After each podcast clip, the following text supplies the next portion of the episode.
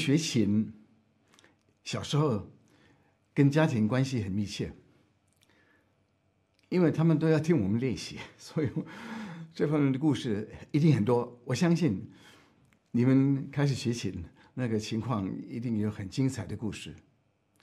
那我今天就是要分跟你们分享我以前学琴的一些故事、一些过程。我出生的时候。已经有一个姐姐跟六个哥哥在等待着我。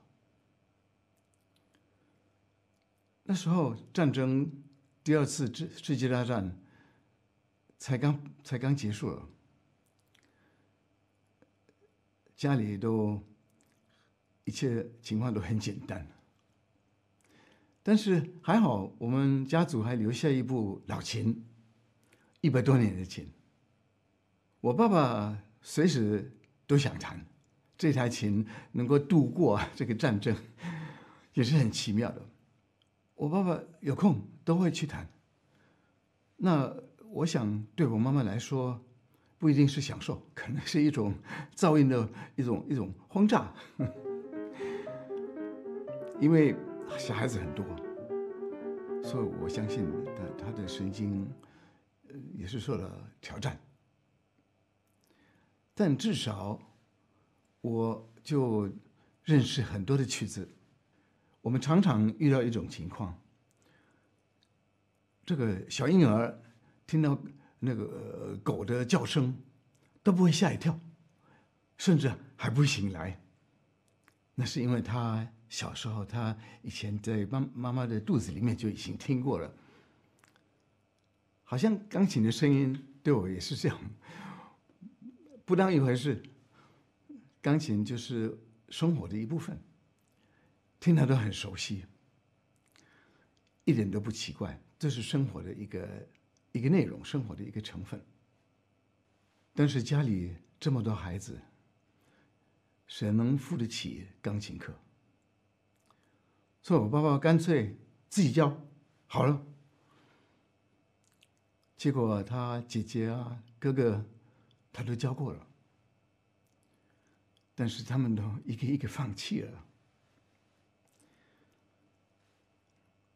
那我爸爸是不是因为这样子有点失望？我的孩子没有才，至少轮到我的时候，就我就已经没有享受到他的钢琴课。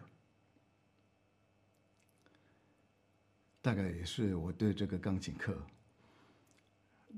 这个信心有一点有点动摇，所以我也不愿意跟老师学，我就干脆自己开始。很多曲子都我自己摸索了，但这个这个情形、这个故事，对我是一种关键的这个事情。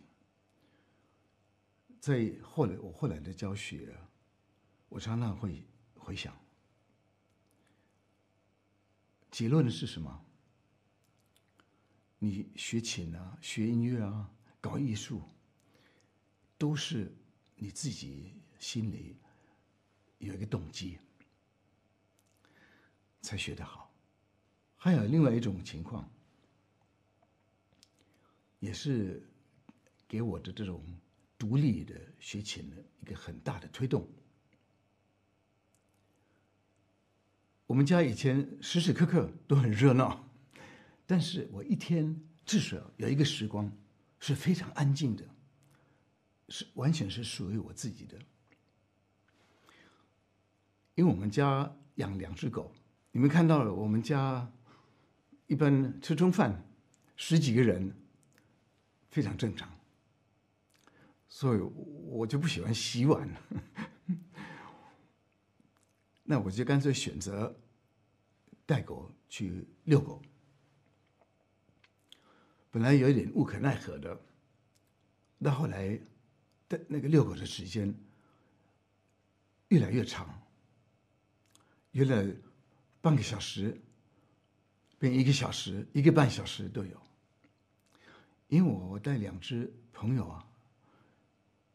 去散步啊，去大自然啊，然后自己一个人在那边乱想，想到一些音乐啊，幻想那个音乐是怎么发展的，是不是后面还要加上哪一个部分呢？就是把我自己美好的音乐都都想出来了。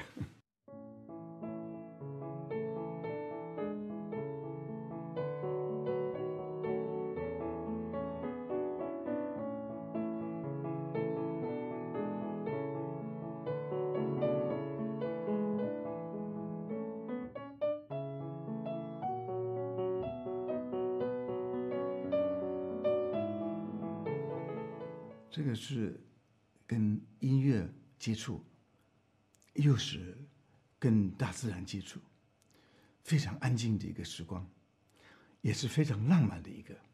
回到家就马上就练琴啊，练了好几好几个小时，不管家里人呢喊呃 off on off on，不要弹不要弹，听着好烦啊，好吵，他们自己也要吵。我在那边一直敲，一直敲。但是至少他们是我很重要的一个听众，我第一个第一个观众，第一个听众。钢琴就变成离开这这个一般的这个生活，嗯，变成我的自己的一个梦想的世界，变成我孤独的海岛。那么结论是什么？你要搞艺术啊，或是不管怎么样，你要搞很专门的一件事情，希望把它搞好。我们需要自由的空间跟时间。我记得很清楚，我十几岁的时候，听了一个朋友在弹钢琴，那个朋友就刚好生日时候就得到一部琴。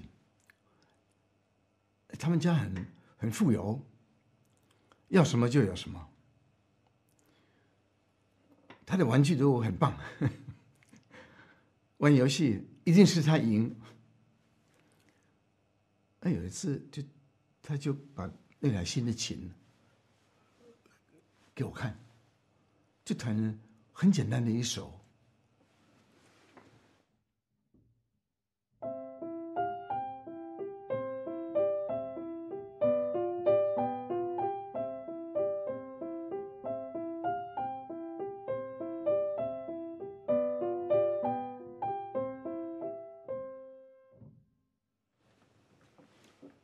我听到，我大吃一惊。我在想，他能够弹两三，好像上了三堂钢琴课就可以弹这个。难道我是没办法吗？难道我这这项也是要输给他吗？我就赶紧跑回家，在爸爸那个书房就找到刚好的那个胶本了。那这个音符在什么位置？我在学校的这个音乐课，我已经我已经学学会了，所以我立刻就可以开始弹，弹了。当天晚上，整本都弹完了。我的这个音乐的饥渴，好像被叫醒了。我从那时候起，一天我想弹的。两三个小时，没问题。钢琴就变成我这个离不开的最好的朋友。我学校的成绩当时不太好，好像 没很认真上课，好像都 都在做梦一样。那现在至少我有一个借口，我一定要照顾这台琴啊，我 不能让他一个人在那边呐。所以回到家，就马上跟我这个最亲密的朋友，跟他跟他打招呼啊，那个招呼很久很久。虽然不是小提琴可以拥抱他，但是我可以抓他的这个键，也是很舒服的。所以每天练得很认真，也可以跟他谈我的这个内心的一些故事，我的内心世界。都可以告诉他。从那时候起，那些伟大音乐家，都变成我最亲密的朋友。开始的时候，就是莫扎特。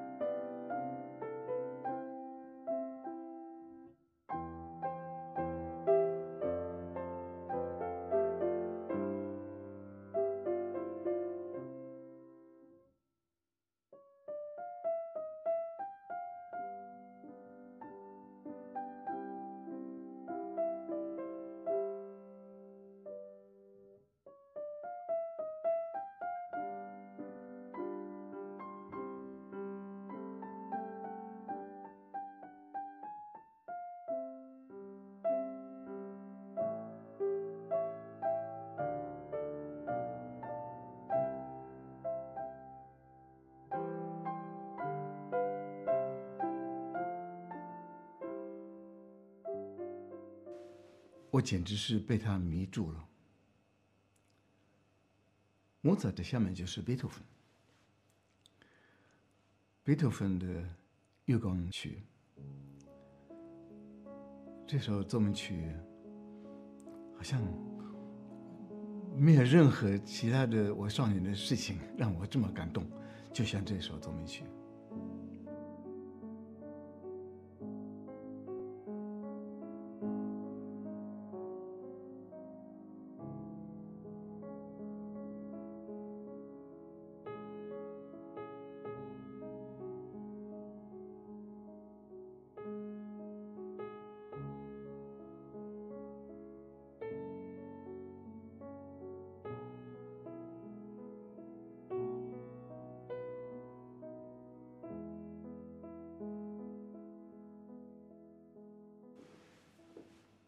他就是我的目标，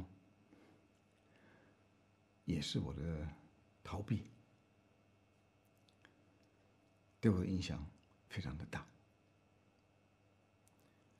再下来就是那些浪漫派的作曲家，肖邦、舒曼、布拉姆斯。还有舒伯特，小邦，他那种非常有魅力的、高贵的、悦耳的旋律。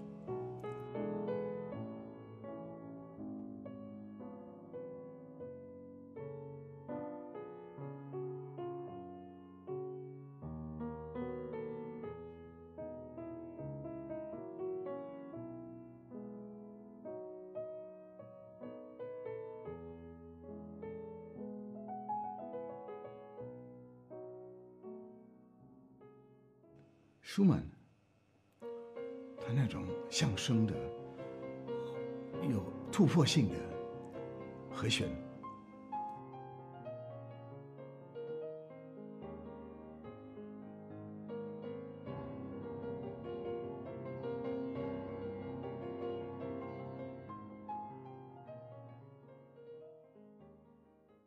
布拉姆斯，他那种深沉的忧郁啊。沉思，一种美的悲伤。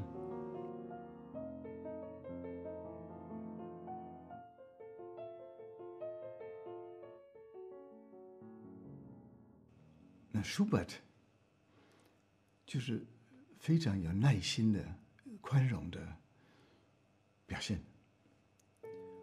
虽然他一生都是非常的艰苦，给我们很大的安慰。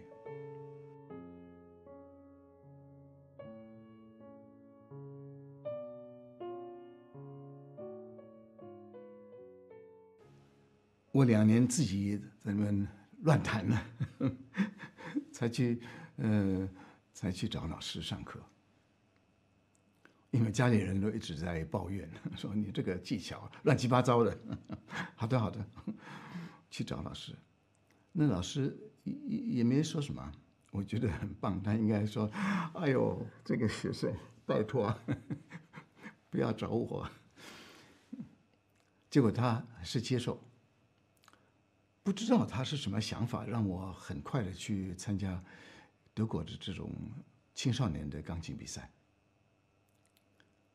他是不是有一个呃有这有这个这个企图啊，让我让我碰钉子啊，让我呃跌倒一下啊，破头，嗯，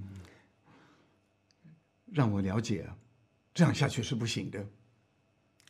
他就不用自己解多解释，至少那个老师他达到一个很好的效果。我第一次把一些曲子很认真的把它弹完了，练练到底了。结果去比赛啊，我当天经过很多的这个 琴房，听到我的对手在练习。我就想，糟糕糟糕，我不要参加了。我跟老那个老那位老师上课之前，我就我就自己学了一首巴哈的巴哈的钢琴曲子。这个曲子一向都对我是很大的安慰。我难过的时候，我都弹这首。结果，我想，呃，我那么害怕比赛，那么可怕，我我先弹这一首。但是我不敢，跟我的老师讲。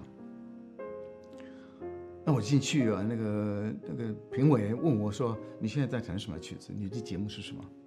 我说：“啊啊，我的节目是怎样怎样。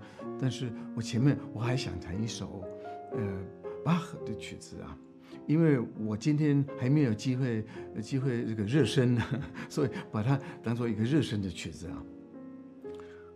这个是。”这个是这个瞒天过海，一个一个一个谎话，但是我没有我没有别的 没有别的办法，我没有别的话要怎么这个怎么解释？结果他们没关系啊，我时间允许可以啊，你先弹那首，就弹了，我就很很高兴了，弹的那首，我相信我从来没有弹过那么好的 这这首，那下面的这个节目也都也都差不多可以的。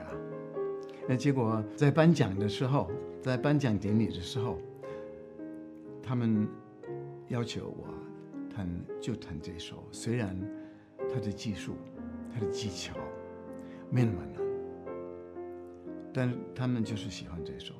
我后来真正感觉到说，这个音乐有一个理念，有天意的存在，追求完美。追求快乐。